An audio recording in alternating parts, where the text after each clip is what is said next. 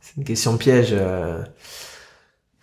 C'est compliqué hein, parce que étant petit, j'avais qu'un c'était qu'un objectif, c'était euh, gagner Roland Garros, comme je vous l'ai dit, être numéro un mondial. C'est tellement difficile, euh, la pyramide se resserre euh, tellement quand on arrive quand on arrive tout en haut et on vit. Alors c'est très peu de moments qui sont très forts et très intenses, mais rien que pour les, moments que j'ai pu vivre en Coupe Davis, à Roland Garros, quand j'ai eu le public derrière derrière moi, quand j'ai pu gagner ces tournois, re- revenir euh, revenir après cette blessure, me lancer des défis personnels euh, comme ça. Oui, je le referai, mais c'est mais c'était dur. Pourquoi j'aime le tennis? Un podcast de Tennis Magazine. Sixième épisode. Paul-Henri Mathieu avec Cédric Rouquette. Bonjour euh, Paul-Henri Mathieu, Bonjour. merci de nous recevoir euh, chez vous, pas très loin de Roland Garros et d'autres lieux euh, importants du tennis français. C'est surprenant de ne pas être très loin. Euh, quelle est votre actualité Paul-Henri Mathieu? La dernière fois que j'ai eu des nouvelles de vous, c'était pour euh, commenter le tennis sur Eurosport et pour faire la, la promo d'un système d'éclairage de cours. Exactement, donc je suis consultant pour Eurosport euh, tout au long de l'année. J'ai la chance d'être aussi ambassadeur d'un système d'éclairage euh, exclusivement en, en, en ampoule LED qui s'appelle euh, Twinner. Donc euh, je suis assez euh, assez encore actif dans, dans le milieu du tennis. Je suis aussi euh, directeur de la Tennis Pro Cup, enfin directeur parrain de la Tennis Pro Cup, un grand tournoi amateur. Et ils en profitent pour faire un salon du, du tennis et du paddle pour promouvoir aussi ce, ce sport qui monte qui monte en flèche. Je suis parrain de l'académie de la French Touch Academy aussi qui s'est qui s'est lancé sur le, le site du Cap d'Agde, hein, donc un site tennistique assez emblématique qui avait été lancé par Pierre Barthès. Euh, tout le monde euh, tout le monde s'en souvient. Donc euh, donc ouais oui, je suis assez assez actif. J'ai un projet aussi également qui me tient assez à cœur. Euh, je suis en train de, de créer une marque de vêtements de sport, donc pas tennis, vraiment euh, multisport. Comment s'appellera-t-elle? Ça va s'appeler Franjeu. D'accord. Donc, ce sera une, une marque euh, homme et femme, euh, donc exclusivement fabriquée en France et exclusivement fait avec des matières recyclées. Et le plus possible, sur le plus de produits possible, on voudrait que le produit en fin de vie soit recyclable. Donc, on fait des produits plutôt en monomatière. On essaye de supprimer le- l'élastane. Alors, on peut pas faire dans, dans, dans, dans tous les produits, mais on essaye en tout cas de le faire au maximum. Et parmi toutes ces activités, vous avez déjà une idée de ce qui sera la, la dominante de la, la suite de votre carrière qui s'est interrompue il y, a, il y a même pas deux ans maintenant? J'ai envie de garder un, un pied dans, dans le tennis parce que c'est une passion de- depuis tout petit et et, euh, et, et j'aime ça et donc euh, de, de, de voir ça aussi d'un autre angle c'est toujours euh, intéressant et ensuite bien évidemment et j'espère que la marque de vêtements de sport Franjeu pourra se, se développer dans, dans les années à venir. Alors une passion depuis euh, tout petit, nous sommes réunis précisément pour parler de, de ça, pourquoi j'aime le tennis. Et en préparant cette interview, je, je réalisais que vous l'aviez su très très tôt, que vous aimiez le tennis, que vous adoriez ce sport, et que très très tôt ça vous a conduit à des sacrifices très importants. Oui, effectivement, euh, les sacrifices, effectivement, quand on est jeune, on se rend pas forcément compte parce que on fait ça par euh, par passion. Euh, J'adorais jouer au tennis, c'était un rêve de, de pouvoir en faire euh, mon métier. Mais effectivement, euh, on n'a pas une vie de petit garçon et ensuite d'adolescent comme comme les autres. Mais c'est quelque chose qu'on choisit, dont on se rend pas forcément compte sur le moment. Et euh, en toute honnêteté, j'ai aucun euh, aucun regret par rapport à ça. Alors jeune, ça veut dire quitter la famille à 11 ans, puis quitter l'Europe à 15 ans, hein, c'est bien ça? Exactement, j'ai quitté, euh, donc j'ai été repéré. hein. En fait, la petite histoire, c'est vrai que j'ai commencé le tennis parce que j'ai été refusé dans un club de foot parce que j'étais trop jeune. Le club de tennis était euh, tout à côté, on m'a accepté. et On était où? C'était à Lingolsheim, donc c'était euh, mon club d'enfance. D'ailleurs, mon papa était devenu président de ce club-là quelques années plus tard En Alsace? En Alsace. Et, euh, et finalement, j'ai fait que du euh, que du tennis, jamais de foot. Et donc j'étais repéré assez tôt. euh, j'étais assez assez bon dans les catégories jeunes. Effectivement, je suis parti en sport-études donc à l'âge de 11 ans. Euh, à l'époque, euh, voilà, c'était vraiment une, une envie euh, personnelle. Et, je pense que ça a dû être plus difficile pour mes parents que pour moi parce que moi j'étais content de, de pouvoir partir aussitôt. Et, euh, et je suis parti aux États-Unis à l'âge de 15 ans chez Nick Bollettieri. Alors re- replongez-nous dans dans la tête du garçon de 11 ans qui dit à ses parents bah ouais ouais je veux quitter la maison pour pourquoi d'abord? Déjà pour être euh, tennisman professionnel de haut niveau Ouais, ouais, bien sûr, j'ai voulu partir assez tôt parce que euh, ouais, j'ai été euh, piqué par ce sport. La passion aussi est née parce que le, alors, j'étais pas dans une famille de très de tennis, mais de, de sportifs. Mon papa joue au foot, mon frère joue au foot, aussi un petit peu au tennis, bien évidemment, parce qu'aujourd'hui il est prof de tennis. Euh, mes parents faisaient beaucoup de, de vélo euh, également, m'ont regardé tous les événements sportifs à la télé. Et effectivement, j'ai été piqué, euh, piqué par cette passion quand j'ai vu Boris Becker jouer à Wimbledon. Et, et, en fait, quand je le voyais jouer, je me suis dit, ben un jour, hein, j'ai envie d'être à sa place. Donc, ma passion a grandi de, de cette manière-là. Et ensuite, ben, j'ai, continué. Quoi. Alors pour faire sport-études, faut avoir un, un, niveau aussi. Comment vous avez compris vite que vous étiez euh, potentiellement J'ai, euh, compris vite. Euh, nous, on le comprend pas forcément, mais euh, j'ai été repéré euh, très tôt. C'est vrai que j'étais en, en club, donc j'avais des, des j'ai été repéré par la ligue d'Alsace très très jeune, donc j'avais des, des entraînements au sein de la ligue dès le plus jeune âge. Je m'entraînais assez régulièrement dans le club de tennis. Et après, effectivement, on voit qu'on a des prédispositions quand même euh, plus faciles que que, que d'autres. Donc, euh, donc voilà, tout ça s'est fait naturellement. Et effectivement, en disputant des tournois, je me rendais compte que j'arrivais souvent au bout. J'avais beaucoup de coupes à la maison. Et donc, à 11 ans, l'idée, c'est déjà de devenir champion. Oui, ouais, ouais, c'est peut-être tôt, euh, effectivement, mais mais euh, j'ai eu envie d'être champion euh, très très tôt presque peut-être trop tôt parce que quand on veut devenir si tôt champion, ça use peut-être sur sur une, euh, un milieu fin de carrière où on est tellement initié dans ce milieu-là depuis le plus jeune âge, c'est pas forcément. Après, il n'y a pas de recette miracle, mais c'est pas forcément la bonne chose. Les moteurs de cet engagement, quels étaient-ils? On vient de parler de Boris Becker. J'imagine, j'imagine qu'il y avait aussi des sensations sur le cours qui étaient très fortes, très puissantes, très ludiques déjà très tôt? Ouais, bien sûr. j'avais effectivement comme idole euh, Boris Becker. Pourtant, j'ai pas du tout suivi sa filière de jeu parce que j'étais un joueur de, de, fond de cours avec un verre à deux mains. Alors pour la petite histoire, j'ai quand même essayé de changer un, mon verre à deux mains pour un verre à une main pour essayer de faire comme Boris Becker, mais ça n'a pas trop marché. À quel âge? À 14 ans. Mais heureusement que j'ai gardé mon verre à deux mains parce que j'en étais plutôt satisfait et ça m'a pas mal aidé tout au long de ma carrière.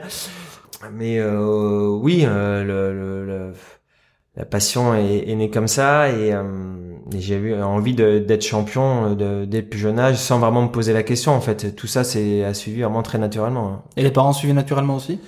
Les parents, j'ai eu beaucoup de chance, euh, m'ont jamais mis de pression. Bon, aujourd'hui, je me rends compte parce que j'ai un petit garçon, m'ont emmené sur les tournois euh, tous les week-ends, ce qui devait être assez contraignant, surtout en province, parce que tout est assez éloigné. Ma mère euh, venait me chercher à l'école euh, tous les jours pour m'emmener aux entraînements de club. Donc euh, c'est vrai que ça a été un sacrifice euh, assez important de, de leur part. C'est quelque chose dont, on se rend pas forcément compte sur le, sur le moment. Je m'en rends compte aujourd'hui en ayant des enfants. Mais euh, oui, ils m'ont toujours suivi, ils m'ont laissé le choix de, de partir à 11 ans. Là, c'est, c'est, c'est pas simple parce que j'étais, je suis le petit dernier de, de la famille j'ai un frère et une sœur. Ça n'a pas dû être simple pour eux, donc donc j'ai eu beaucoup de chance de ce côté-là et c'est vrai que je les remercie. Alors ce sport études, c'était c'était où? À Reims. Je suis parti en sport à Reims. Alors, effectivement, c'était pas très loin de là où j'étais. Ça me permettait, enfin, de, de Lingolsheim, donc à côté de, de, de, Strasbourg. Ça me permettait de rentrer quand même euh, quelques week-ends euh, par-ci par-là où euh, mes parents venaient me chercher. Est-ce que vous y aviez trouvé à Reims ce que vous cherchiez? Oui, ouais, ouais j'ai j'ai de très bons souvenirs à Reims. Alors, il y avait l'entraîneur, c'était Gérard Valentin. Euh, avec qui j'avais de, de, très bonnes relations. Donc euh, vous, doutez qu'à 11 ans, euh, on cherche aussi un second papa parce qu'on est encore encore tout petit. Et euh, donc il m'avait vraiment pris sous son aile. C'était, j'avais vraiment l'impression d'être dans une grande famille là-bas et pouvoir assouvir ma passion. C'est vrai qu'on allait à l'école le matin. Ensuite, on pouvait jouer toute l'après-midi. Il a on commençait à avoir des entraînements physiques aussi voilà, c'était une vraie petite structure, une structure fédérale qui, qui a été mise en place pour pour nous permettre d'être dans les meilleures conditions possibles. Jamais de manque de la famille, de, la vie de petit garçon normal? Non, non, le, plus tard c'est venu, mais euh, pendant la période de Reims, entre 11 et, et 14 ans, non, parce que j'étais tellement euh, passionné, omnibulé par ce que je faisais. On pouvait me dire n'importe quoi, euh, j'allais le faire et, et j'étais oui, j'étais concentré dans le, dans le process que j'ai mis en place pour un jour en faire mon métier et devenir un joueur professionnel. Alors à 15 ans se joue le, le départ aux États-Unis. Comment ça comment ça se passe? Alors mon départ aux États-Unis et c'est un peu précipité parce que euh, ensuite après le, le sport études à Reims, donc il a duré trois ans entre 11 et 14 ans, j'ai fait une année à l'INSEP, euh, un endroit où je me plaisais un petit peu moins le, parce que l'INSEP c'est très très grand la personne qui, qui, qui connaît, c'est vraiment une, une, une, ville proprement dit. Et, euh, et le contraste avec Reims, où j'avais l'impression qu'il y avait une grande famille autour de moi, était trop important. Euh, L'INSEP, c'est à l'est de Paris. Hein. C'est à l'est de Paris, exactement à Vincennes. Et j'ai eu l'opportunité euh, parce qu'à l'époque, euh, j'avais, euh, j'étais chez IMG McCormack comme agence de marketing et qui qui venait de racheter l'académie de Nick Bolitieri. J'ai eu l'opportunité de faire un stage. J'ai fait un stage de 15 jours et en revenant, j'ai dit ben je vais aller m'entraîner là-bas. Et donc ça s'est un peu précipité. Donc j'ai fait qu'une petite année à l'INSEP et je suis parti aux États-Unis m'entraîner là-bas. Donc c'est vous qui décidez ça? Oui, oui, c'est moi qui décidais ça parce que je pense que euh, inconsciemment c'était aussi un rêve de gosse parce que euh, bah, tous les grands champions, enfin beaucoup de grands champions se sont entraînés euh, là-bas. Bien évidemment, je pense au Sir Williams qui était très jeune à, l'époque, mais il y a Boris Becker donc qui était mon idole de, de jeunesse, André Agassi et beaucoup d'autres qui étaient qui étaient de passage. Et j'avais envie, je pense aussi, de m'imprégner de cette, cette mentalité américaine. Euh, donc voilà, c'est moi qui ai décidé de, de partir. C'était pas un choix forcément évident parce que ben là, j'étais pas à Reims ni à Paris. Hein. On est quand même à quelques milliers de kilomètres. Quand on a un petit souci, c'est plus compliqué pour euh, pour les régler. Hein. Donc là, là, on est dans la deuxième moitié des années 90. Euh, ouais. Agassi, Courir ont déjà gagné euh, tous les grands chelems effectivement qui ont fait la réputation de de l'académie de Nick Bolitieri cette mentalité américaine dont vous venez de parler, qu'est-ce que c'est? Qu'est-ce que vous avez senti comme vibration là-bas qui vous faisait penser que c'était euh, mieux pour vous de vous expatrier? Bah, Mieux, euh, mieux pour moi. Euh, en fait, j'aimais. Qu'est-ce que j'aimais là-bas C'est le, le, fait que tout soit possible, que tout soit possible, qu'il y ait des solutions à tout. Si on a des périodes un petit peu, un petit peu moins bien, ils sont toujours là, essayer pour pour nous booster, de voir le, le, le verre à moitié plein et pas à moitié vide. Voilà, parfois on a tendance un petit peu euh, à trop s'écouter.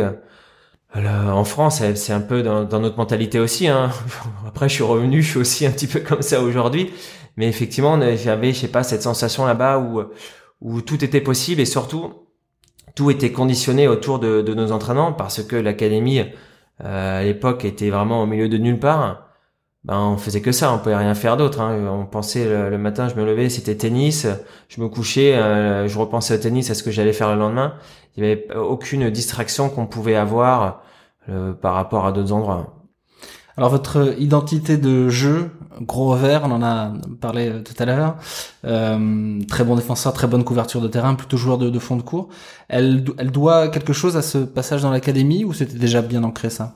Oui, certainement, c'est un petit peu quelque chose parce que là-bas, c'était vraiment les entraînements. Euh, enfin, les journées étaient vraiment axées en deux entraînements. Le matin, c'était vraiment euh, entraînement et, et, vraiment un petit peu à l'américaine. Hein, c'était panier. C'est pour ça que j'aimais bien, j'aimais bien le, panier. Ensuite, quand je suis réussi à entrer en France ou euh, quand j'ai eu d'autres entraîneurs, j'aimais bien pratiquer ce genre d'exercice parce que ça me redonnait confiance. Donc, c'était beaucoup de répétitions effectivement, à force de faire la répétition, bon, on ancre des gestes techniques qui sont bien, bien, bien en nous par la suite.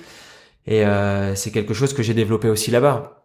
Et les, les après-midi, c'était plus axé hein, vraiment euh, tactique et on faisait souvent des points, des, des, des, soit des matchs d'entraînement, soit des, des, points à thème. Mais tous les matins, effectivement, c'était un petit peu, euh, un petit peu oui, à l'américaine, panier et, et, assez dur physiquement. Hein. Les gens qui vous ont marqué là-bas, qui sont-ils? Alors Nick, bien évidemment, Thierry m'a marqué parce que parce que c'est bah, c'est quand même un phénomène c'est vrai que là, on allait à l'école nous le matin à 9h et donc il faut savoir qu'on s'entraînait avant donc à 6h on était sur le cours on faisait un entraînement de 6h30 à 8h30 et lui quand on arrivait à 6h ça faisait déjà une demi-heure trois quarts d'heure qu'il était là soit à faire sa gym dans la piscine avec avec quelques poids. Et ça tous les jours de l'année. Donc ça ça m'avait quelque peu surpris. Et le, le, le temps qu'il pouvait passer sur le cours et la passion par laquelle il était animé. Ensuite, il y avait un autre entraîneur qui m'est marqué, qui s'appelait Fritz Snow, qui entraîne toujours aujourd'hui, il me semble, dans une académie en Caroline du Nord. Voilà, qui m'avait énormément apporté et qui avait été le, le, surtout l'entraîneur d'André Agassi, euh, voilà, quand, quand, il était monté, un petit peu dans l'ombre, bien évidemment, de, de Nick Bolitieri. C'était des personnes qui m'ont énormément marqué. Hein. C'est dur l'entraînement à l'académie Bolitieri, c'est ce qu'on entend beaucoup. Bah, c'est dur et en même temps, euh, comme je vous l'ai dit, c'est ce que c'est pour ça que j'étais parti, c'est ce que je recherchais. En fait, je voulais justement que ça soit dur, que ça me forge un caractère, que j'aille que j'aille au-delà de la douleur et, que je m'écoute moins. Et, euh, et, pour moi, en fait, j'étais un peu, j'avais cet esprit un petit peu alsacien, un petit peu allemand sur sur les bords. il fallait que je m'entraîne dur pour pouvoir réussir. Pour moi, ça passait par la difficulté. Donc euh, je me suis conditionné comme ça. Et euh, je pense qu'inconsciemment, j'avais besoin de ce genre d'entraînement pour me rassurer aussi et pour bien évidemment, après tout, pour progresser. Sans jamais flancher, sans jamais douter. Bah, on a toujours des, des moments de doute. Alors déjà, j'ai subi deux opérations quand j'étais là-bas. Le, au, au, bout de, de, quelques mois, je me suis fissuré le, le, ménisque.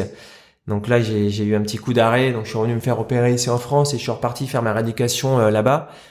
Mais euh, donc là, il y a un petit moment d'arrêt qui est pas forcément facile. D'ailleurs, j'ai repris euh, l'entraînement là-bas sur une chaise pour garder le contact avec avec la raquette. Donc tout de suite, ils m'ont laissé un peu dans dans cet esprit un petit peu où tout était possible et c'est pas grave voilà s'il y a un coup d'arrêt et le l'autre moment de doute c'était un an après où j'ai euh, eu la même blessure mais là lors, d'un tournoi où je me suis fissuré le ménisque de l'autre genou. Donc là à nouveau on est reparti euh, pour une petite période de, de, doute. Mais j'ai envie de dire ben voilà ça fait euh, ça fait partie d'une carrière de, de, sportif de haut niveau. On redoute toujours la blessure. Et oui malheureusement ça m'est arrivé deux fois là-bas. Alors, dans votre cas, dans votre itinéraire, vous, vous comprenez vite que vous allez pouvoir en faire votre métier, car les résultats arrivent relativement vite, notamment chez les juniors. Oui, alors pourtant, euh, en fait, j'étais très bon moi dans, le, dans, dans les catégories jeunes. En 13-14 ans, en 14 ans, j'ai quasiment tout gagné, dont les petits as et l'Orange Bowl. J'ai pas perdu énormément de matchs. Et euh, ensuite, quand je suis parti aux États-Unis, Là-bas, on, m'a plus poussé à disputer euh, le, le, le, circuit professionnel. Alors à l'époque, c'était des, des, satellites qui sont devenus futurs. Et les tournois juniors, j'en disputais vraiment euh, très peu. J'avais fait une petite tournée euh, en Amérique du Sud où j'avais joué trois ou quatre tournois juniors. Il me semble que j'en avais gagné deux sur quatre. ensuite, j'ai marqué une pause et effectivement, j'ai joué à Roland Garros, mais une fois d'être rentré des, des, des États-Unis où j'ai remporté Roland Garros en 2000. Le grand public vous, vous découvre en 2002, notamment avec cet euh, enchaînement de, de victoires sur le circuit ATP, Moscou-Lyon. Vous avez 20 ans, tout juste. Vous dominez Safin, qui était troisième mondial à ce moment-là. Tout vous réussit à ce moment-là. Est-ce que vous vous souvenez de, ces, de cette période, des sensations qu'elles vous ont procurées et surtout, euh, est-ce que vous avez investi sur vous-même autant que les médias à cette époque qui, euh, qui tenaient à, à, 20 ans leurs très jeunes joueurs français euh, qui roulaient sur tous ses adversaires? En général, c'était des Américains qui faisaient ça. Ouais, ouais, non, j'étais euh, après quelqu'un euh, d'assez euh, d'assez ambitieux, c'est certain. Et quand je suis arrivé pendant cette période, donc ça a commencé au tournoi de Moscou. je me souviens, mon entraîneur de l'époque, Thierry Champion, ne voulait pas que j'aille disputer ce tournoi-là parce que j'avais joué sur terre battue la semaine précédente, enfin dix jours avant, et il m'avait dit que j'avais pas assez de, de préparation sur en indoor. Et c'est vrai que c'est, je l'ai un peu poussé et forcé à partir là-bas. Mais pourquoi, par exemple? Parce que je le sentais. Euh, c'est, c'est des, des, choses qui sont difficiles à expliquer. Surtout que j'aimais beaucoup jouer sur surface rapide. Là, j'étais un petit peu euh, pas la traîne euh, en termes de classement, mais euh, parce que j'étais déjà dans les 100 premiers joueurs du monde, mais je voyais des, joueurs que que je battais régulièrement qui étaient devant moi au classement comme Robredo qui avait qui était de ma catégorie d'âge. Il y avait les Argentins Corian Albandian. Et c'est vrai que ça me titillait un petit peu et euh, je sentais que en fin de saison c'est des, des, des que j'aimais bien parce que j'aimais bien jouer sur surface rapide et je voulais absolument jouer en tournoi. Donc effectivement je suis parti jouer les qualifications euh, où j'ai gagné deux matchs en 3-7 euh, et, ensuite tout s'est enchaîné. Mais effectivement je me suis senti donc j'ai enchaîné Moscou euh, avec une semaine assez incroyable où j'avais battu Marat Safin qui était je sais plus deuxième ou troisième mondial mais là-bas de battre un russe c'est un peu c'est un peu un événement. Et euh, ensuite j'ai pu enchaîner euh, sur euh, sur cette même même spirale et même vague au tournoi de, de Lyon où j'ai l'impression que j'étais un, peu invincible hein, bien évidemment. Quand on est dans une dans une période comme ça où tout ne réussit on a on, quand on est sur le cours on pense qu'à ça qu'à jouer on, on pense à rien d'autre voilà, on est un peu dans un presque un état second, on a l'impression que rien ne peut nous atteindre.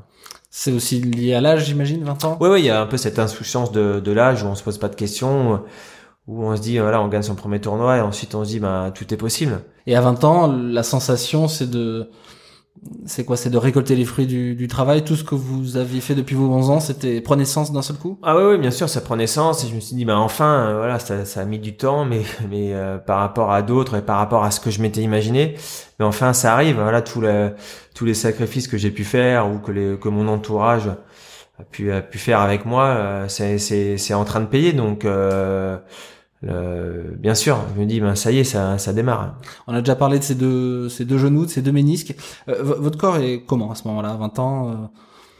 Il est euh, correct, à part le, à part ces deux opérations au, ménisque, j'ai pas eu de, de, grosses blessures, quelques, quelques élongations, quelques déchirures par-ci par-là.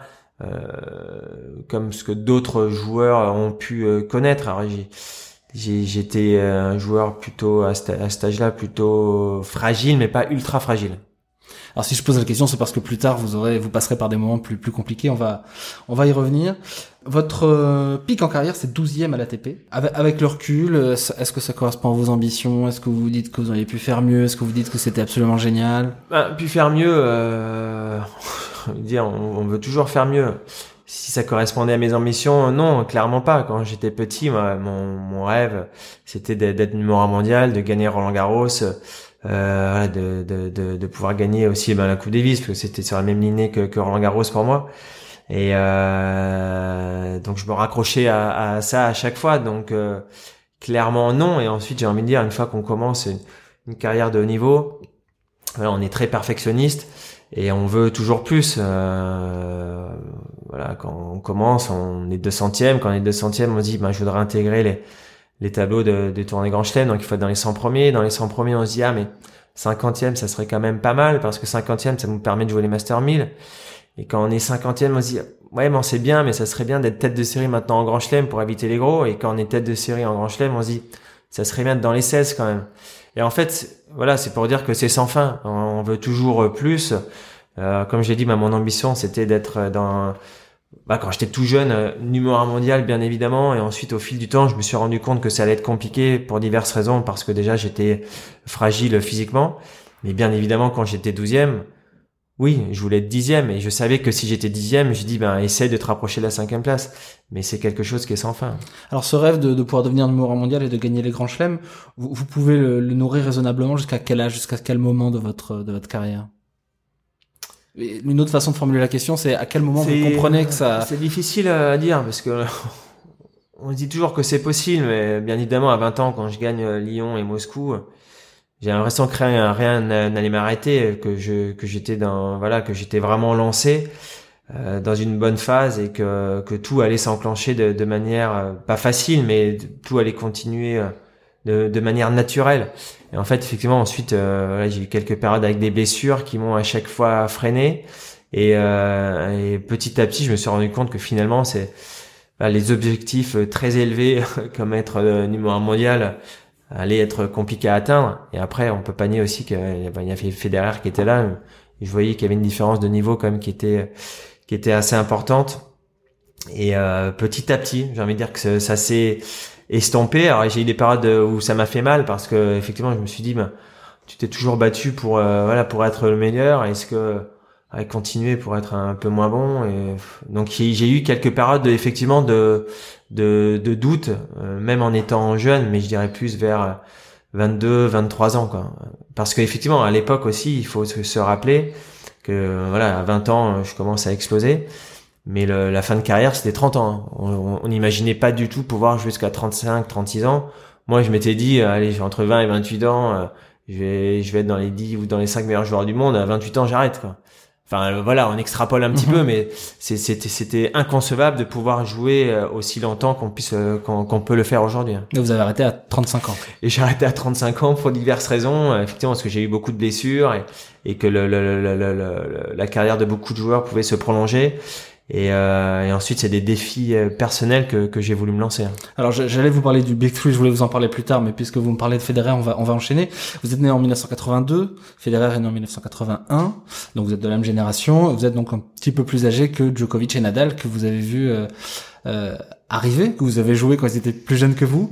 Comment vous avez euh, perçu, vous, pour le coup en tant que rival et en tant que rival et adversaire euh, dans le dur, hein, vraiment, euh, l'émergence de, de ces joueurs-là?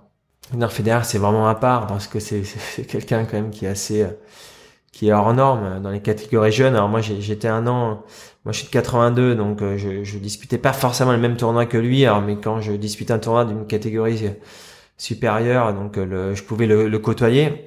C'était quelqu'un qui était assez fragile aussi sur le cours, plutôt nerveux, on l'a vu plusieurs fois abattu après des matchs dans le vestiaire.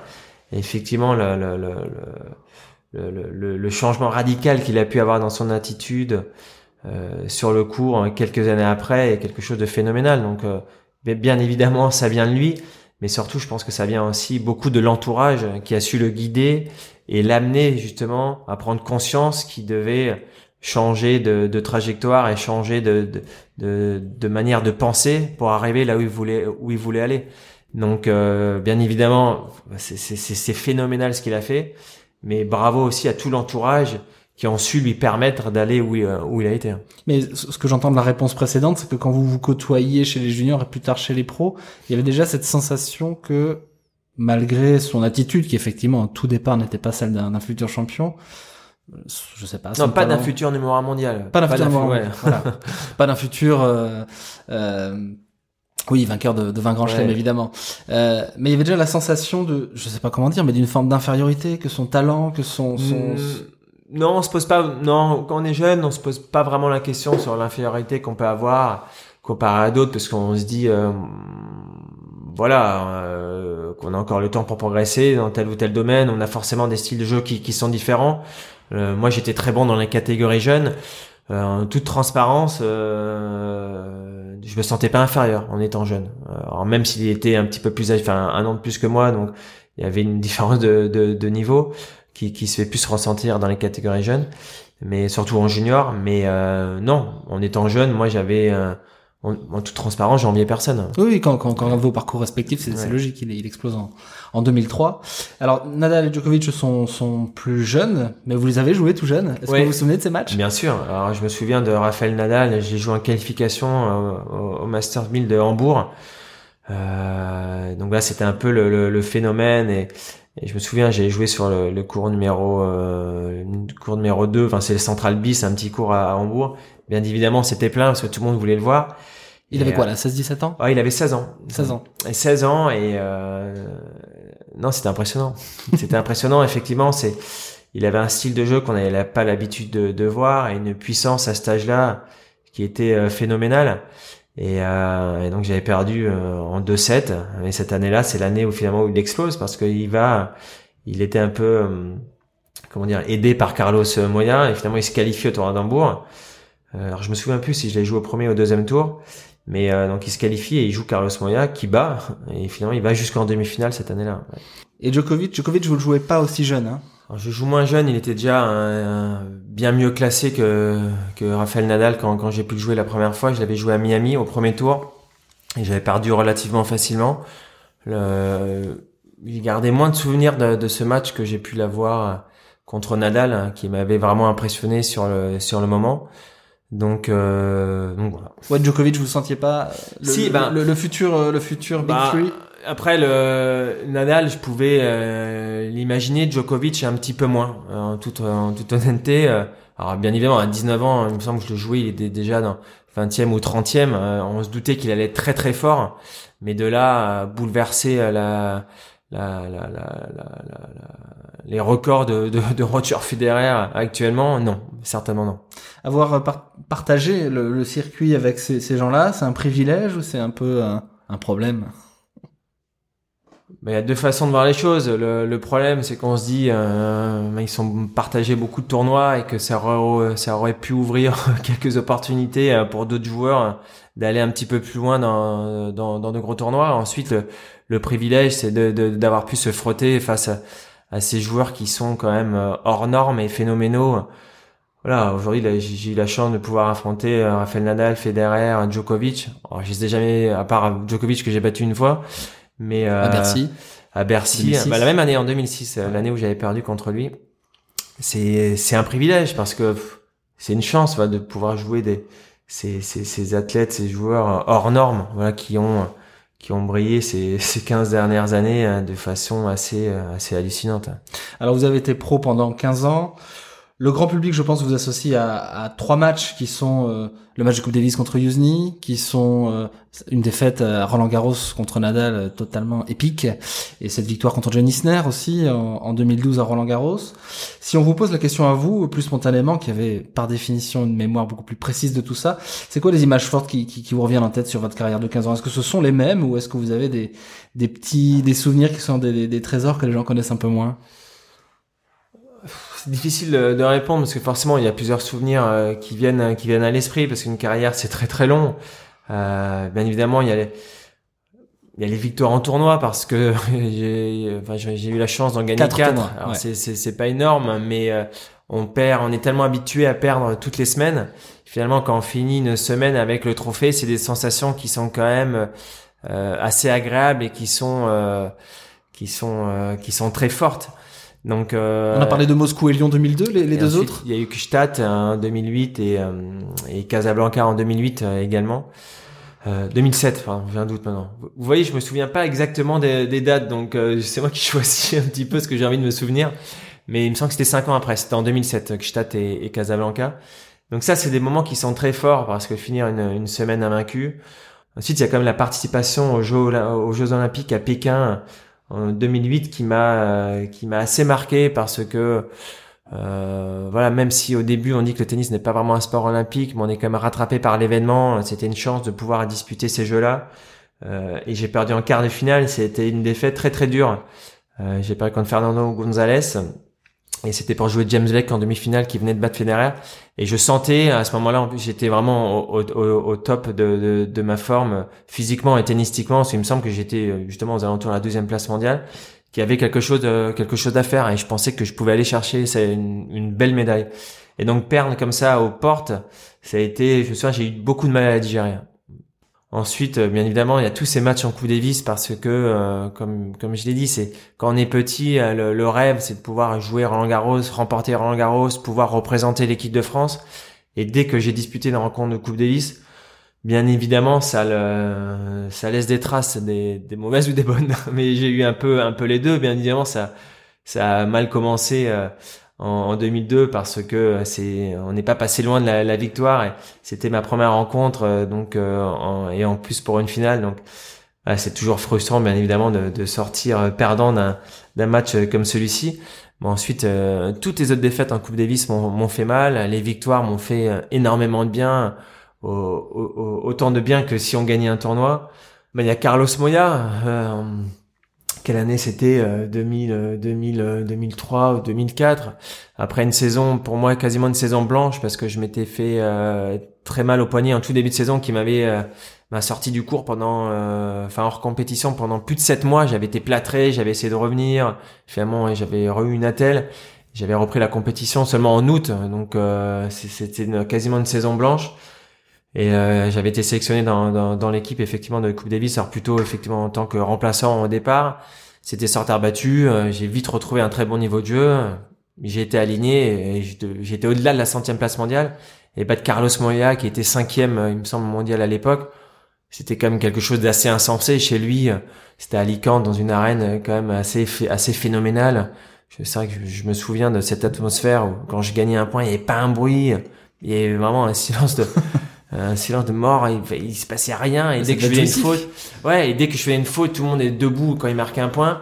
Et je me souviens, ça m'avait pris au trip et j'adorais ça et euh, et c'était un moment euh, fort aussi parce que ça m'a permis aussi de euh, de faire taire si souvent le fait qu'on me disait que j'étais un joueur assez fragile en équipe de France. Voilà, là c'est je prenais un petit peu ma revanche sur la défaite que j'avais pu avoir en 2002 après une saison quasi blanche comme celle-ci, où votre corps vous trahit peut-être un petit peu plus qu'au moment de ces, deux genoux pendant pendant les années juniors, votre rapport au tennis, au jeu, euh, euh, évolue ou pas? Parce que le poids des sacrifices est de plus en plus lourd. Non, le poids des sacrifices est de plus en plus lourd et on se rend compte que euh, ça va très vite dans les deux sens. On peut très vite monter, mais on peut être tout en haut et très vite redescendre.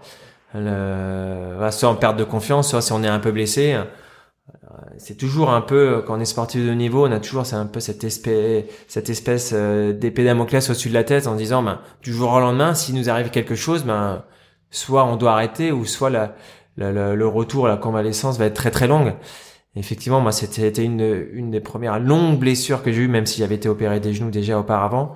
Mais quand j'étais blessé au poignet, qui m'a tenu éloigné des cours euh, si longtemps, ça a été, euh, ça a été une première euh, épreuve qui a, qui a été euh, compliquée, effectivement, à gérer émotionnellement.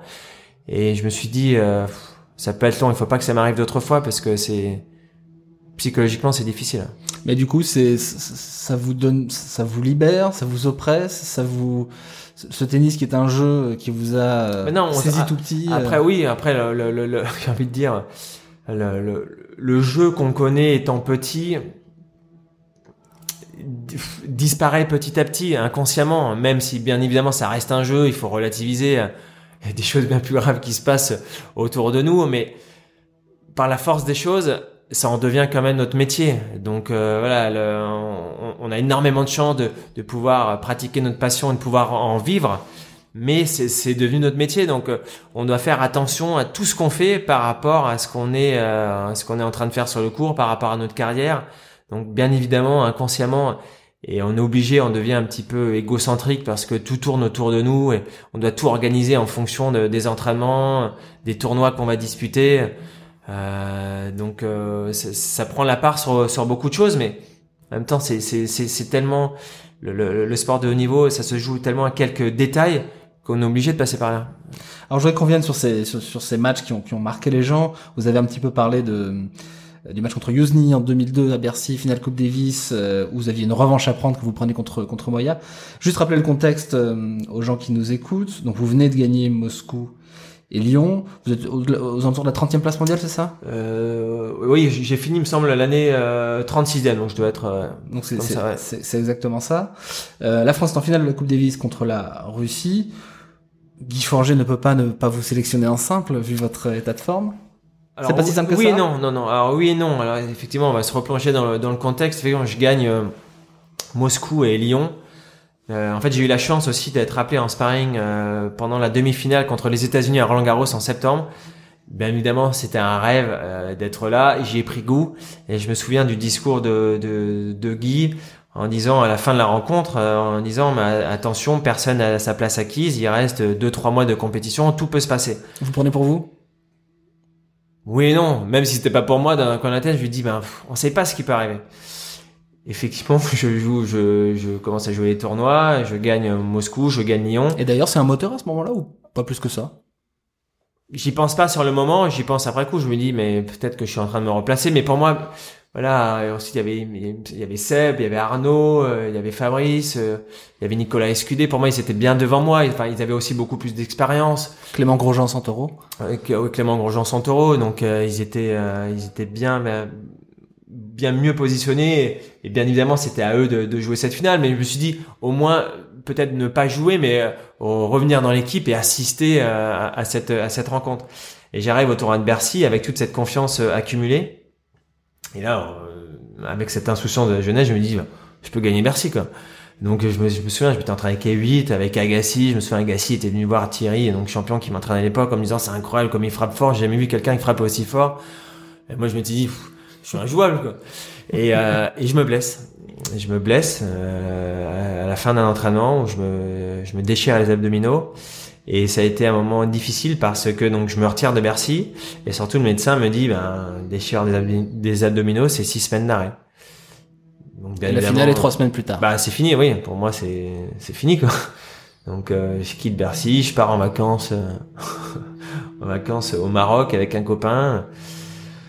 Euh, je reviens, le doc me dit bien on, on va peut-être faire juste une échographie de contrôle.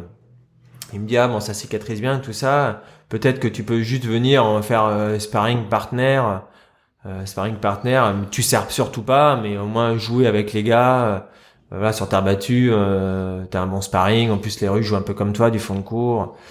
Donc vraiment, je l'ai fait après mes 15 jours de vacances.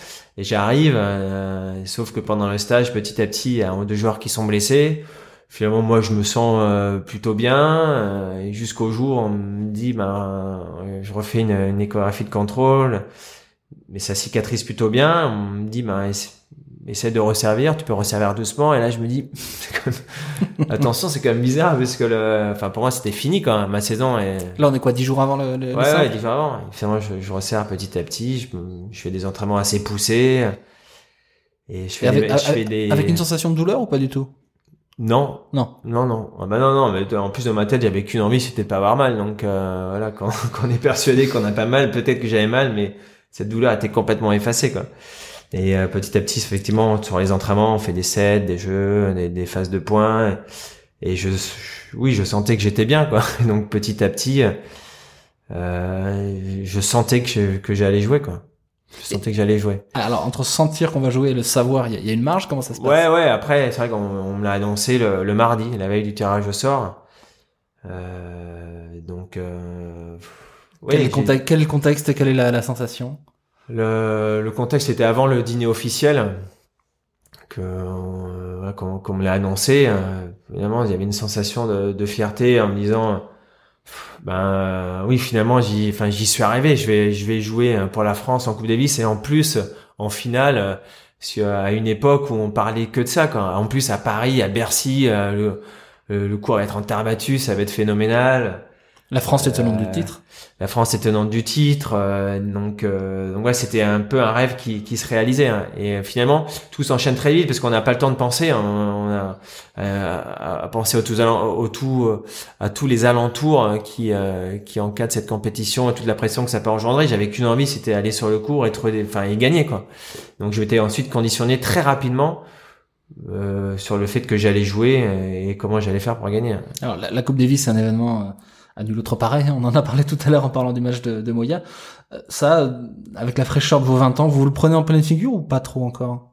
Que c'est un événement incroyable qui va très au-delà du tennis, en tout cas ah, oui, oui, cette sûr. époque. Ah, bien Donc... Moi, bien sûr, moi c'est un événement que j'ai suivi depuis tout petit. Euh, je me souviens d'une rencontre qui m'a marqué. Après une rencontre, c'était euh, à Besançon, la France qui avait joué la Hongrie. J'avais rencontré Arnaud Butch après un, un match, j'avais assisté à cette rencontre qui m'avait énormément marqué. Et je me suis dit, c'est là où je me suis dit aussi, ça fait partie des moments où je me suis dit un jour j'ai envie d'être à leur place. Donc euh, c'est quelque chose que je suivais aussi énormément à la télé.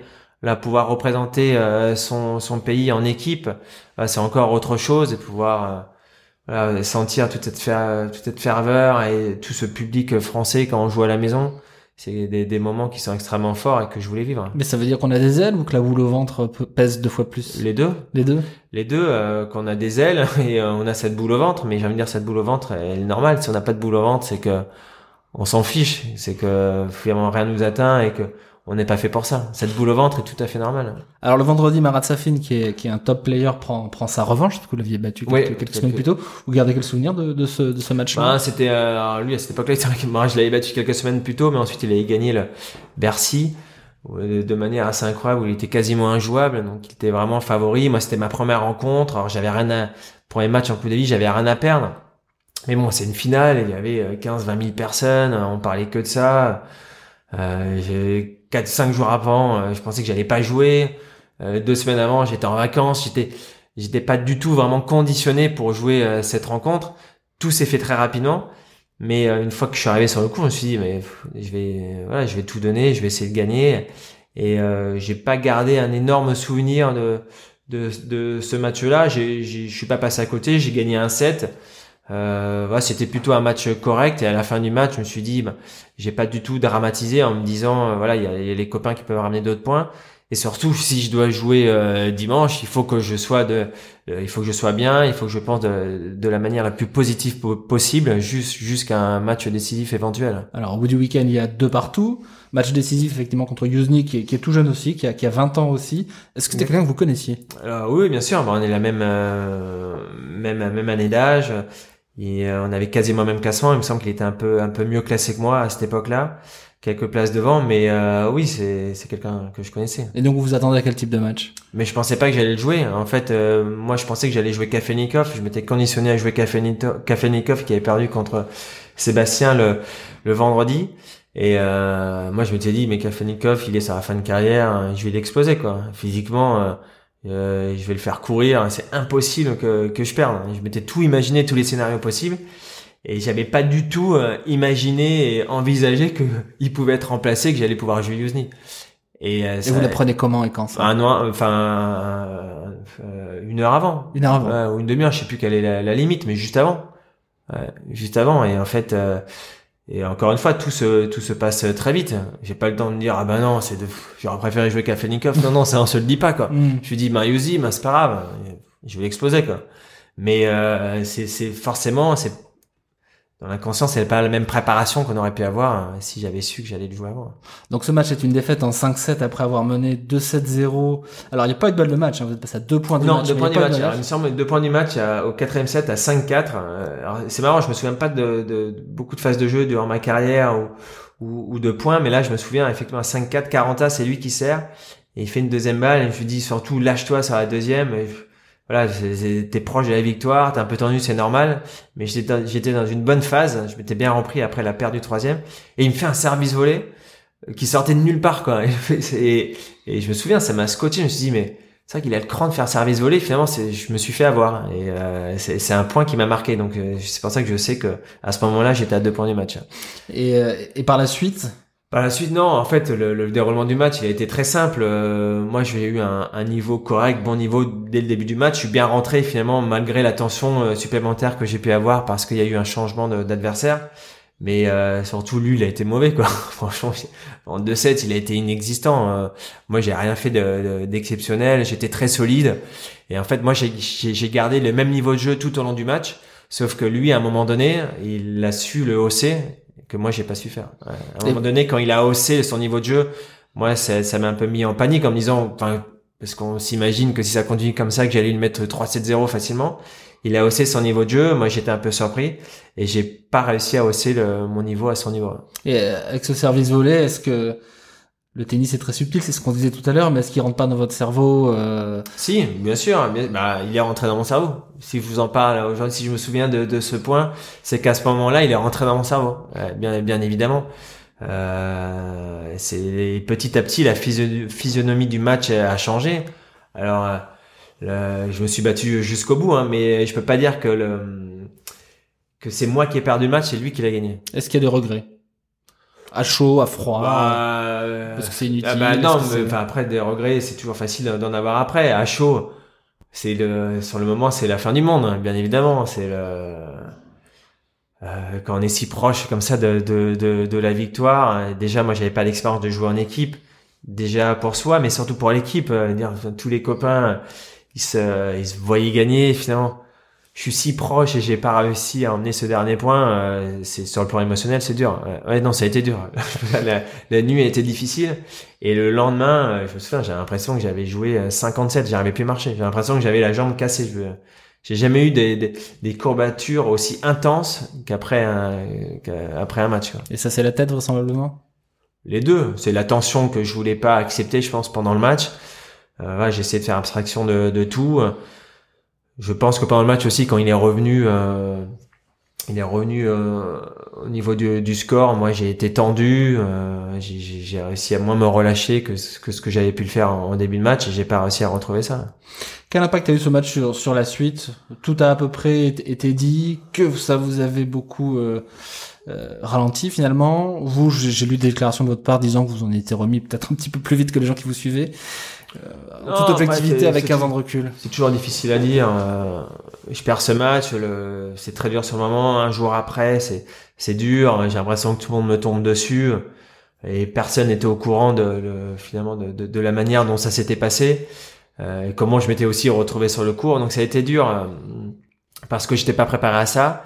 Mais euh, j'ai laissé passer quelques jours et une semaine après, je me suis dit mais c'est pas grave, je- on gagnera l'année prochaine et je gagnerai le match décisif. Et j'avais cette euh, cette faculté à, à pouvoir me relancer euh, dans des moments qui ont été très durs en me disant maintenant je vais prouver que je, suis- je suis très enfin que je suis fort quoi. Parce qu'en fait on m'avait très vite catalogué euh, comme joueur plutôt faible mentalement sur les fins de match mais ce qui avait pas du tout été le cas. Enfin à mon sens Av- Et- Avant ce match, vous voulez dire? Ouais, non, après ce match. Après ce match. Et moi, j'étais quelqu'un dans, euh, qui était assez sûr de moi, euh, euh, qui avait une, une- bonne confiance. euh, euh, donc le, le fait qu'on puisse penser ça de moi, ça m'avait fait mal et je m'étais dit, bah non, non, en janvier, je repars en Australie, j'ai bien fini l'année, c'est c'est c'est c'est ça a mal fini avec euh, cette défaite en Coupe Davis, mais je vais prouver à tout le monde et je vais me prouver à moi-même que non, que je vais repartir. Et euh, donc j'étais reparti dans la tête, je m'étais remis sur le sur le, le, bon chemin. Et deux jours après, je me redéchirais les abdominaux euh, là où je m'étais déchiré en fait, quelques semaines avant. Et donc euh, donc freiner à nouveau. Donc là j'ai arrêté, j'ai repris seulement euh, mars avril l'année d'après. Là, ça a été dur parce que finalement, j'avais cette euh, volonté de pouvoir rebondir sur cette défaite parce que j'avais ça en moi, j'avais cette faculté à pouvoir rebondir sur des sur des moments très difficiles. Et en fait, j'ai été j'ai été euh, freiné et cassé dans mon élan de pouvoir euh, de pouvoir prouver et euh, prouver à tout le monde et surtout à moi-même que que je valais bien mieux que ça et pas ce qu'on avait dit sur moi. Et le fait d'arrêter à nouveau longtemps, eh ben quand on arrête longtemps, quand on peut pas y jouer, euh, on psychote. Donc euh, il y a rien de pire. Mais vous psychotez parce que parce que le, le corps est fragile et que, et que forcément ça. Ouais. Ou, est-ce que, enfin très concrètement, euh, euh est-ce qu'on pense au, au, match contre Yuzny quand on se retrouve à jouer un ATP 500 en, en, Europe ou en Amérique? Non non non non, j'y pensais plus. Après, nous on peut pas rester ensuite bloqué sur un match. Alors oui, il y a des fêtes, mais j'ai envie de dire euh, c'est le sport. Hein. Évidemment, j'ai perdu 6-4 au 5 set. Euh, parfois, je me dis, effectivement, ça m'aurait fait moins de mal, surtout sur le sur l'aspect extérieur, euh, tout ce qui était média. Si j'avais perdu, en fait, si je m'étais complètement troué, si j'avais perdu 6-1, 6-1, 6-2, on m'en aurait pas parlé. Personne n'en aurait parlé. On disait, ben, il est passé à côté, il s'est troué. Voilà, et en fait, deux jours ou trois jours après, c'était fini. Hmm. Tandis que là, je pense que ça a pris aussi pas mal de gens en trip parce que je suis passé pas loin il y a eu un combat jusqu'au bout, euh, ça a été suivi par je sais pas combien de millions de téléspectateurs. Ça a pris tout le monde au trip. Et euh, après que cette fin de match, euh, voilà, un, petit peu difficile, où tout le monde finit un peu en pleurs, forcément. Et ensuite, on a parlé pendant très longtemps. Alors avant de passer à un, autre match qui, qui, a pris tout le monde au trip contre Nadal à Roland Garros, il s'est passé autre chose de très très très important pour votre carrière cette année 2002, dont on n'a pas parlé. Est-ce que vous voyez à quoi je veux faire référence? Le... Roland Garros? Non, vous êtes le dernier ah, joueur, à avoir battu Pete Sampras. Pete Sampras. Oui, à Long Island. Long Island. Ouais, donc, non, donc il faut juste rappeler le contexte. Avant, avant l'US Open 2002, qui est le dernier Grand Chelem remporté par Pete Sampras? C'est ce qui explique que vous soyez le, le dernier à l'avoir battu Exactement. en, simple. Quel souvenir regardez de ce match? Je me souviens plus de quel classement il avait, 15e ou 20e. Et bon, là, je joue Pete Sampras. Je me dis quelle chance de pouvoir jouer Pete Sampras, c'est énorme. Je le joue le soir et, et, je commençais vraiment à jouer de façon assez remarquable. Ou avec on parlait tout à l'heure de, de l'insouciance de la jeunesse euh, voilà m'habiter à ce moment-là je me posais pas de questions. Et je me souviens je menais 6-4 5-4 balles de match et je perds le, deuxième je me dis mais c'est pas possible j'avais l'occasion de battre Sampras je vais perdre en 3-7 et finalement j'arrive à remporter ce match et je me souviens euh, le, le, le, tout le monde disait ouais mais Sampras c'est en fin de carrière et tout euh, c'est pas comme si tu l'avais battu au top. Et finalement ça ça m'a soulagé quand il a gagné le US Open après mais euh, c'est un moment forcément qui m'a marqué. J'ai joué le soir en night session. Je me souviens, j'ai réveillé mes parents. Il était 3 heures du matin en France. Je me suis même pas posé la question. Je pensais qu'ils qu regardaient le match. Mais pas du tout. Je les ai réveillés. J'ai dit, papa, maman, j'ai battu Pete Sampras. Et il y avait ma sœur qui m'avait rejoint aussi. Euh, euh, là-bas, qui, qui m'a accompagné pendant pendant ce tournoi-là et l'US Open. Donc euh, voilà, c'est des, des, moments forts, hein, bien sûr. Ça, je me souviendrai toute ma vie. Hein. Alors, racontez-nous qu'est-ce que ça fait de jouer face à Pete Sampras et de fois un, un Pete Sampras qui qui va gagner l'US Open euh, quelques semaines plus tard. C'est quoi sa qualité de balle à ce moment-là? C'est quoi cette différence par rapport aux autres joueurs du circuit que vous ben, Alors j'ai eu la chance de, de, de, jouer aussi en Agassi quelques mois auparavant en Roland Garros. Euh, alors bien évidemment, euh, c'est ces deux joueurs que j'admirais étant petit, hein, parce que Boris Becker, hein, moi j'ai pas pu l'affronter. Quand je suis arrivé, il jouait déjà plus. Mais me retrouver face à eux, on a vraiment l'impression qu'on a un écran de télé euh, en face de nous, quoi. Donc c'est vachement difficile de faire abstraction de, de ça. Et, euh, ouais, il avait déjà tellement de records, gagné tellement de grands chelems. Euh, Sampras euh, à l'époque, oui, ça faisait quelque chose de, de, de l'affronter et de pouvoir rivaliser avec lui. Je me suis dit, waouh quoi. Et pareil, ça, ça a confirmé et là, j'étais pendant la période avant de gagner euh, Moscou et Lyon, ça confirmait que bah, ça y est, j'étais parti, quoi, que que j'avais le niveau pour rivaliser avec les meilleurs. Alors Nadal, Roland Garros 2006, oui, troisième tour. Tous ceux qui ont vu ce match s'en souviennent. Une baston de terre battue comme on en a vu peu même depuis, je pense.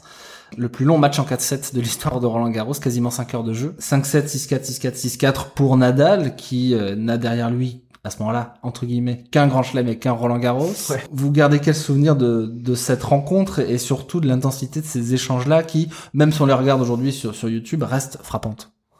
Alors les souvenirs, euh, c'est vrai que j'étais quand j'ai vu le tableau, euh, j'étais dans j'étais tête de série à l'époque, mais dans les dernières, on, on a toujours envie euh, d'éviter les, les, les, les grosses têtes de série au troisième tour, et je vois que je l'ai au troisième tour. Forcément, on est un petit peu déçu. Je me dis, bon allez, on sait jamais, gagne tes deux premiers tours, peut-être qu'il il peut perdre. Si jamais tu le joues, ben ça sera une occasion de pouvoir te, te, te, te mesurer à- au meilleur joueur de, de terre battue euh, au monde. Donc j'arrive au troisième tour, effectivement, voilà, il était vraiment euh, au pic de sa forme. Il avait qu'un grand chelem que, que Roland Garros. Mais honnêtement, sur terre battue, c'était une machine. Quoi. On voyait pas comment c'était possible de gagner un point, un point face à lui. Alors aujourd'hui, il est beaucoup plus complet tennistiquement. Mais je peux vous dire que physiquement, à l'époque, ça avait rien à voir. Il courait deux fois plus vite. Alors oui, il jouait certes plus loin derrière ses lignes de fond de cours, mais il ramenait mais toutes les balles. Et euh, je me suis dit, bah, j'ai peu de chance de, de pouvoir gagner ce match. Mais voilà, le, le- le peu de chance que je vais avoir, de toute façon, tout le monde me donnait perdant. Le peu de chance que j'ai, ah, essaye de jouer à fond. On, on sait jamais. Et, et en même temps, je, je, je, je, fais ce métier et j'ai voulu faire ce métier pour vivre des moments comme ça. Et à cette époque-là, je me dis, mais ton rêve toujours ultime, c'était de pouvoir gagner Roland Garros. Donc euh, voilà, il faut, il- si un jour tu vas aller au bout de ce tournoi, il faut que tu battes les meilleurs. Donc j'ai joué ma, ma chance à fond. J'ai vraiment cru, honnêtement, quand j'ai commencé les matchs, je pensais que je pouvais le battre. Je pouvais le battre. euh, je me suis jamais projeté, euh, même en gagnant le premier 7 7-5.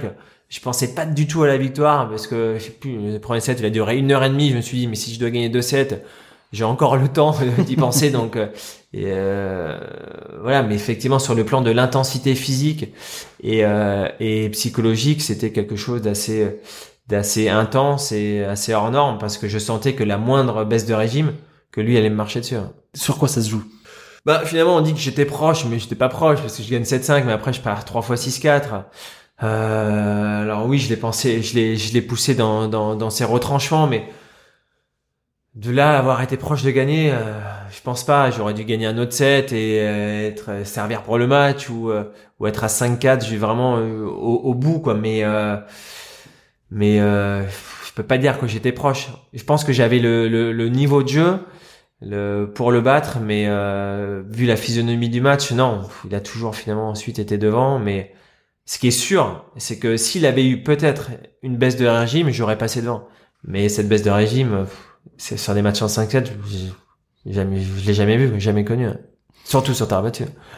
Alors sur ce même central de Roland Garros, vous disputez un autre match euh, euh, mémorable qui est aussi resté dans dans les annales et qui qui qui est le deuxième match le plus long de l'histoire de Roland Garros, qui est donc une victoire contre John Isner en 2012, 18-16 euh, au cinquième set. Alors là, le contexte n'a n'a rien à voir parce que déjà vous sortez d'une euh, d'une longue absence pour blessure après une une très lourde opération. Est-ce qu'on peut déjà nous nous aider à nous replacer dans dans ce le contexte de ce retour qui n'était pas gagné d'avance? Non, effectivement, j'ai été en 2009, je commençais à avoir quelques douleurs au genou. D'ailleurs, j'ai eu une pubalgie pendant très longtemps qui m'avait tenu éloigné des cours. Et euh, 2010, euh, je commence à avoir des douleurs de plus en plus récurrentes jusqu'à un, un jour, un matin, je me réveille où j'avais le genou vraiment gonflé, j'arrivais plus à marcher. C'était au tournoi de Bâle. Et donc j'arrête et euh, en ayant, euh, en prenant l'avis de quelques chirurgiens, on me dit ben si tu veux un jour déjà remarcher sans douleur, il faut que tu subisses euh, tel type d'intervention. Ce qui veut dire que vous, vous avez mal, mais vous savez pourquoi à ce moment-là. Ouais ouais. En fait, euh, j'ai essayé de, de de de pas comprendre pourquoi et quelle quelle en était la cause, mais en fait j'avais de l'arthrose, j'avais une, une usure précipitée du, du cartilage due à mes opérations plus jeunes du du ménisque.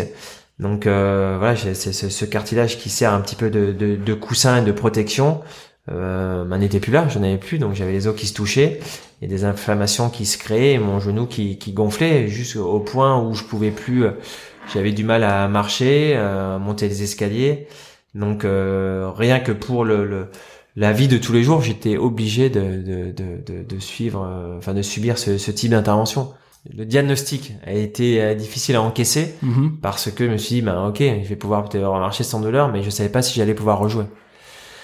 Donc euh, donc voilà une lo- longue euh, convalescence va s'en suivre je suis euh, enfin, je subis cette cette opération et j'ai mis un, un an et demi pour rejouer. Alors cette opération, elle est très lourde. oui en fait elle est très simple cette opération. On m'a fracturé de manière volontaire le tibia, euh, tibia péroné pour me euh, réaxer la jambe, pour que ma jambe soit soit droite, pour euh, recréer l'espace entre les deux os justement, pour pas que les deux os se touchent et pour plus créer d'inflammation.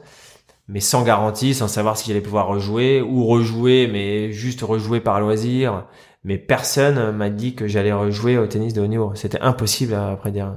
Alors, je sais pas dans quel état on est la veille de l'opération, d'une telle opération. Euh, pas forcément bien. Aussi, euh, on se dit, euh, j'espère que j'avais vu le chirurgien. Je lui ai dit, euh, et jusqu'au dernier moment, je lui ai dit, c'est vous qui me touchez, personne d'autre ne me touche.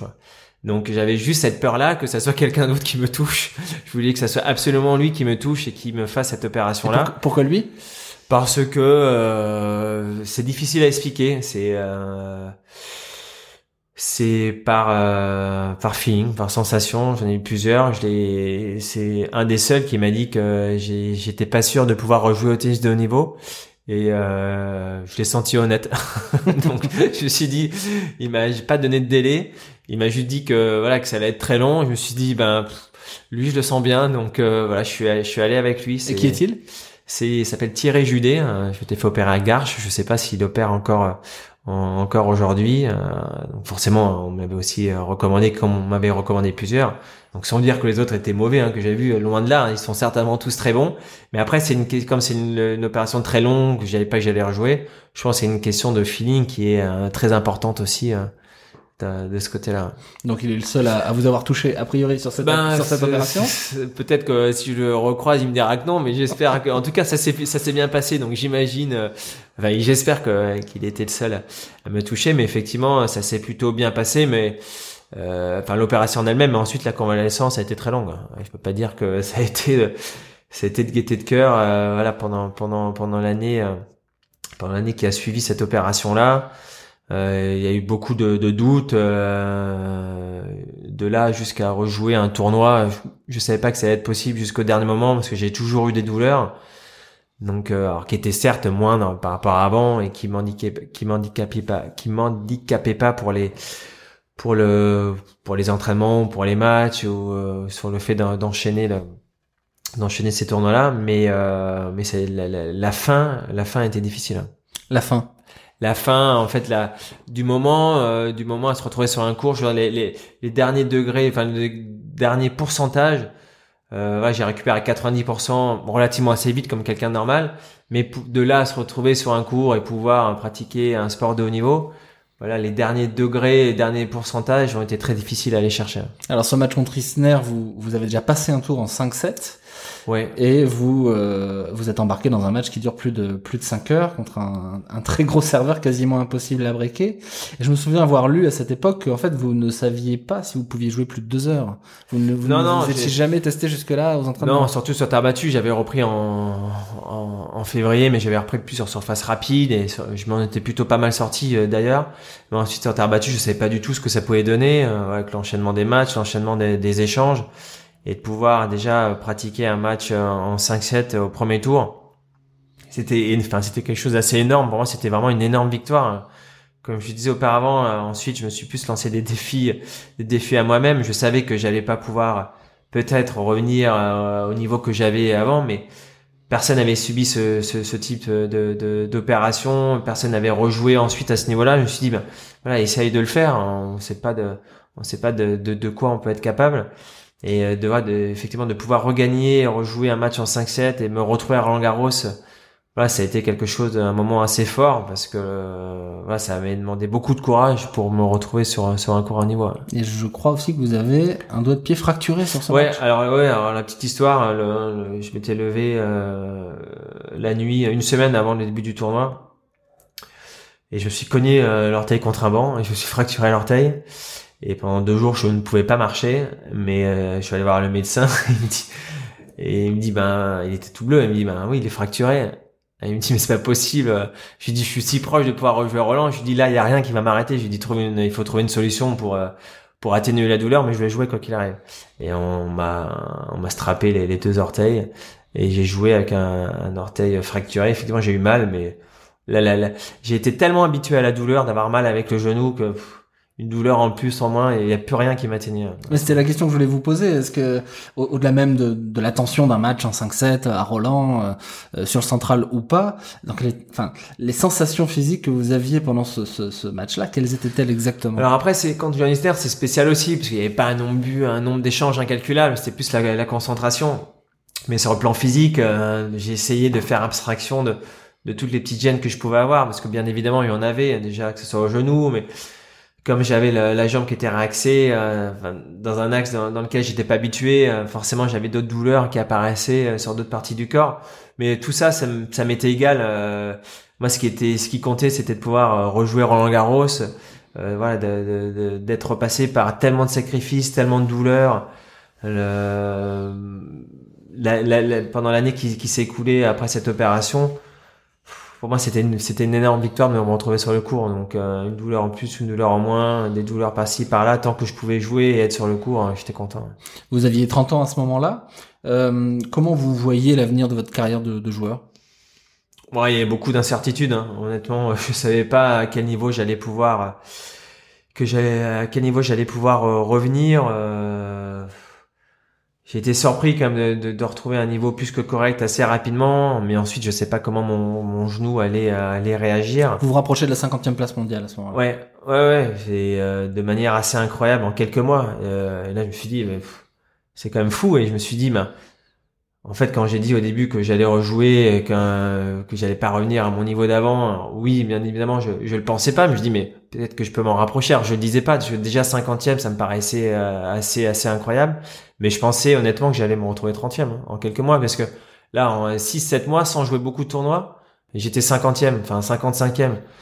Et, euh, et, je pensais oui que j'allais retrouver les 30 premiers, voire les 20 premiers. Qu'est-ce qui fait que ça n'a pas été possible du coup? Ce qui fait, alors après c'était plus sur un aspect personnel. Effectivement, il y a une autre, euh, il y a eu un autre aspect euh, euh, familial qui a été difficile à ce moment-là parce que donc en décembre quand je finis l'année 50e mondiale, j'apprends que mon épouse est atteinte d'un d'un cancer. Et effectivement, euh, ça, ça m'a vraiment beaucoup coupé dans mon élan parce que là, j'étais plus maître, de, j'étais plus maître de mon corps de ce que je faisais, mais c'était quelqu'un, enfin, mon épouse qui est plus que cher, qui était atteint par cette maladie. Donc euh, là, on subit quelque chose et on prend conscience, enfin, on prend conscience de d'énormément de, choses. On prend beaucoup plus de recul aussi par ce qu'on faisait. Et, euh, et oui, ça m'a coupé dans mon élan, clairement. Ouais, L'investissement émotionnel ne vous a pas permis de vous réinvestir comme il a fait dans votre carrière. Non, non, parce que le, bien évidemment, c'est c'est compliqué. Elle, euh, on essaye de comment dire de, de, réagir comme si tout allait bien de son côté, de mon côté, mais elle voulait absolument que je continue à jouer en tournoi. Mais quand on joue en tournoi, forcément, euh, enfin, notre tête, elle est, elle est pas là, donc euh, on, on, commence à prendre aussi quelques mauvaises habitudes. Euh, voilà, c'est tout un engrenage, une spirale négative qui commence à se mettre en place. Et, euh, et, et c'est dur, hein, bien sûr. Et une fois qu'on est coupé, après tant d'efforts, j'avais fait tellement d'efforts pour revenir euh, à, ce niveau-là. Une fois qu'on est coupé net, à chaque fois dans, dans cette ascension à nouveau, c'est très difficile euh, de repartir. Ça m'était déjà arrivé, mais là c'était euh, presque le, la, la peut-être la fois de trop, et aussi euh, j'étais pas en, contrôle de tout, donc euh, c'était compliqué. Bon, cette, cette période est derrière vous? Oui, complètement. pour, pour, reprendre le, le, le fil de de ce podcast et qui est votre rapport au tennis. Si à 15 ans, on vous avait dit que vous passeriez par cette opération, euh, par euh, ce niveau de souffrance physique pour juste avoir le droit d'exercer votre métier, euh, vous auriez foncé dans le mur en vous disant mais c'est pas grave, c'est ça que je veux faire ou est-ce que vous auriez réfléchi à deux fois? C'est une question piège. Euh. C'est compliqué. Parce que étant petit, j'avais qu'un qu'un objectif, c'était euh, gagner en Garros, comme je vous l'ai dit, être numéro mondial. Euh, c'est c'est ce qui m'habitait. Mais ensuite, ça prend tellement au trip euh, aussi. Euh, c'est c'est c'est une passion depuis tout petit. C'est tellement difficile. Euh, la pyramide se resserre tellement quand on arrive quand on arrive tout en haut. Et on vit. Alors c'est très peu de moments qui sont très forts et très intenses, mais rien que pour les, les moments que j'ai pu vivre en Coupe Davis, à Roland Garros, quand j'ai eu le public derrière, derrière moi, quand j'ai pu gagner ces tournois, revenir, euh, revenir après cette blessure, me lancer des défis personnels euh, comme ça, le, oui, je le referai. Mais c'est, mais c'était dur, c'était dur. Non, c'était, c'est dur et, et euh, effectivement, quand on se lance, pardon, dans, dans ce genre de, de projet, euh, si euh, je pense que si la passion ne nous habite pas, c'est impossible à faire. Cette passion pour le tennis, est-ce qu'elle est intacte aujourd'hui? Alors, elle est- pff, oui, je suis toujours passionné parce que quand on est passionné depuis tout petit, ça peut pas comme ça disparaître du jour au lendemain. On peut saturer aussi. Euh, ouais, alors c'est- c'est c'est di- c'est différent parce que hum, j'avais cette passion en étant sur le cours. Euh, comment dire, et là, le, le, le, c'est vrai que j'aime ça depuis tout petit. J'aime ce sport, j'aime pouvoir partager. Et aussi, j'ai acquis pas mal d'expérience, donc ça me ferait plaisir aussi de pouvoir peut-être partager cette expérience et des choses de, que j'ai ratées, parce que bien évidemment, j'ai raté pas mal de choses pendant ma carrière, des mauvaises décisions que j'ai pu prendre, ou parfois j'ai pas forcément été bien entouré, parce que ben, des personnes aussi parfois sont novices dans le milieu et c'est c'est compliqué de voilà de de trouver les, bonnes personnes, de, de bien faire les choses à chaque fois. Donc euh, que ça peut se transmettre soit en, soit en conseil, de, de conseiller quelques jeunes, ou même d'échanger avec des parents. Donc euh, voilà, quand on me pose des questions, quand on vient m'aborder ou m'accoster pour, euh, pour me parler d'une carrière d'une carrière de sportif de haut niveau, euh, joueur de tennis ou jeu de tennis en l'occurrence, je le fais avec grand plaisir parce qu'il y a beaucoup, il y a beaucoup d'inconnus de, de ce côté-là. Et aussi, c'est important de prendre garde que voilà, c'est très difficile. Bien évidemment, même si on a l'envie, c'est pas c'est c'est pas donné à tout le monde. Ça donne, ça demande beaucoup de, de force et de courage intérieur. Vous avez peut-être une capacité à détecter ça chez les gens, justement. Cette force intérieure, cette passion. Ouais, je pense qu'on est plus apte à le détecter sur, quand on a joué, bien évidemment, parce qu'on sait par quelle période on est passé, et de voir si vraiment, si vraiment la personne qui est en face de nous est habitée par cette passion. Je pense vraiment que c'est important d'avoir cette passion au fond de soi, parce que ça demande tellement de, de sacrifices, tellement d'efforts, sans, sans être certain d'avoir le- les résultats espérés, parce qu'on espère tous avoir des bons résultats, mais tout le monde ne peut malheureusement pas y arriver, que ça demande beaucoup de courage et euh, et c'est pour ça que j'insiste sur la passion. Il faut que il faut que la passion euh, la passion soit là, soit là sinon c'est c'est compliqué, c'est compliqué. Alors parmi toutes vos activités, euh, il y en a une dont on n'a pas parlé, dont on n'a pas parlé au tout début, parce qu'elle est très éphémère. Mais vous avez tourné dans un film il y a pas longtemps. Vous savez tout. Ouais, ouais, ouais, j'ai tourné dans un film qui s'appelle euh, 5e 7 C'est ça. qui a été tourné à Roland Garros. Euh, Alors c'est rigolo parce que j'ai joué mon propre rôle hein, donc euh, de, de consultant. Donc euh, donc c'était Qu'est-ce qui vous expérience. demandé? Qu'est-ce qui m'a été demandé euh, de, de croiser donc le le- le- le- l'acteur principal hein, qui s'appelle Thomas qui est le qui est le joueur de- du film donc un joueur qui a été blessé pendant très longtemps et qui dispute euh, certainement son dernier tournoi à Roland Garros dans lequel il s'est qualifié et en fait je le croise dans dans dans, dans les couloirs euh, du du, du Suzanne Lenglen en disant que j'étais content de le voir, que ça fait longtemps que je l'avais pas vu, et j'étais content qu'il revienne, et je prenais des nouvelles de son genou, parce que voilà, et il a Il été très longtemps, il a été longtemps blessé au genou, un domaine que je connais bien. Donc euh, voilà, on a échangé sur cette blessure-là et, et euh, sur le fait que j'étais content de le- pouvoir le revoir jouer sur le circuit. Euh, C'est une scène réaliste? C'est comme ça que ça se passe? Ou c'est un petit peu magnifié par le cinéma? Non, franchement, cette scène-là, elle est, euh, elle peut être plus que réaliste. Donc, euh, donc c'est pour ça que je dis, j'ai vraiment joué mon propre rôle. Merci beaucoup euh, Paul-Henri pour cet échange euh, long euh, mais passionnant. On vous retrouve très bientôt sur l'antenne d'Eurosport entre autres et bonne chance dans la réussite de tous vos projets. Merci beaucoup. Merci. Le bimestriel Tennis Magazine est disponible en kiosque, offre abonnés et privilèges sur tennismag.com. L'appli mensuelle est disponible dans les stores. Vous pouvez vous abonner à notre newsletter hebdomadaire et nous suivre sur nos réseaux sociaux. Ce podcast a été réalisé par l'agence Créafid.